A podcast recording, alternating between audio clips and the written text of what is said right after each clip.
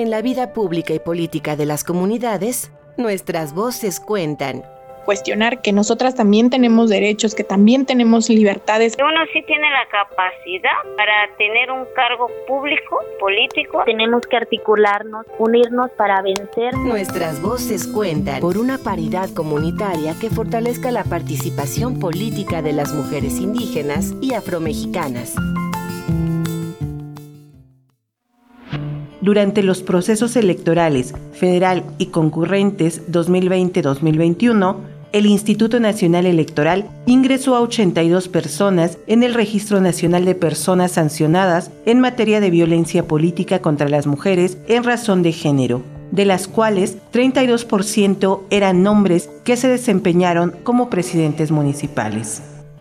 La violencia política contra las mujeres en razón de género es toda acción u omisión basada en elementos de género que limita, anula o menoscaba el ejercicio de sus derechos políticos y electorales por el hecho de ser mujeres. Esta modalidad de violencia puede provenir de agentes del Estado, colegas de trabajo, integrantes de los partidos políticos y los medios de comunicación, así como cualquier persona o grupo de personas y se puede ejercer de manera psicológica, física, sexual, patrimonial, económica, verbal, simbólica o de cualquier otra forma que dañe la libertad, la integridad o la dignidad de la víctima. En el municipio de Nayar, en Nayarit, las mujeres de las comunidades wixárikas han buscado acceder a puestos públicos de elección popular, y Marina Tucarima fue la primera en lograrlo. Electa en 2018 como síndica municipal y con una trayectoria de lucha a favor de los derechos de los pueblos indígenas, optó por incidir en el ámbito político sin pertenecer a un partido político y en cumplimiento al principio constitucional de paridad de género. Sin embargo, durante las campañas y posteriormente en el ejercicio de su cargo, fue víctima de violencia política en razón de género.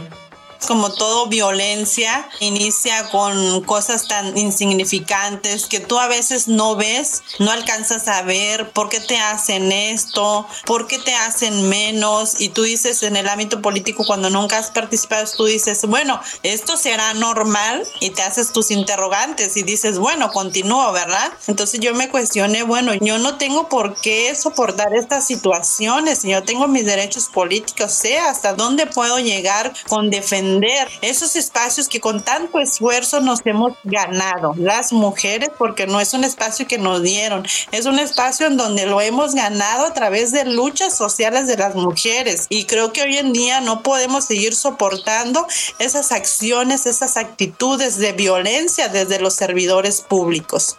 A pesar de los obstáculos y las formas de violencia que sufrió, logró acceder al cargo público. Sin embargo, en el ejercicio de sus funciones, al negarse a firmar una cuenta pública que a su criterio no transparentaba los recursos del ayuntamiento, fue destituida de su cargo, razón por la que denunció ante diversas autoridades lo acontecido, denuncias que continúan en curso.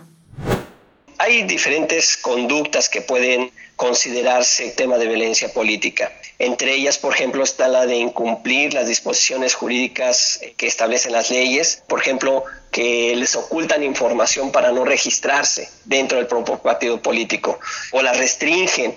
Entonces, estos son solamente algunos ejemplos que tanto la ley como nosotros en la práctica hemos visto eh, y que son constitutivos de violencia política. Por eso le decía, creo que una de las principales eh, acciones que se tienen que llevar es la denuncia, la cultura de la denuncia, porque de ahí es de donde van a partir precisamente la erradicación de, muchas violencias, no solamente para ese caso, sino para, para muchos más.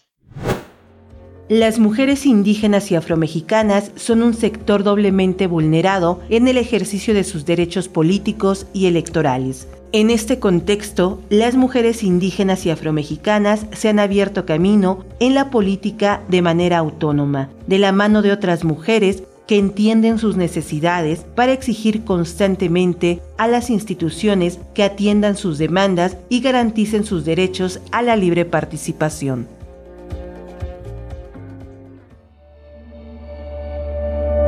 Nuestras voces cuentan por una paridad comunitaria, una serie producida por la Sandía Digital, La Voladora Radio, Ojo de Agua Comunicación y Radio Sinaca, en colaboración con el Instituto Nacional Electoral.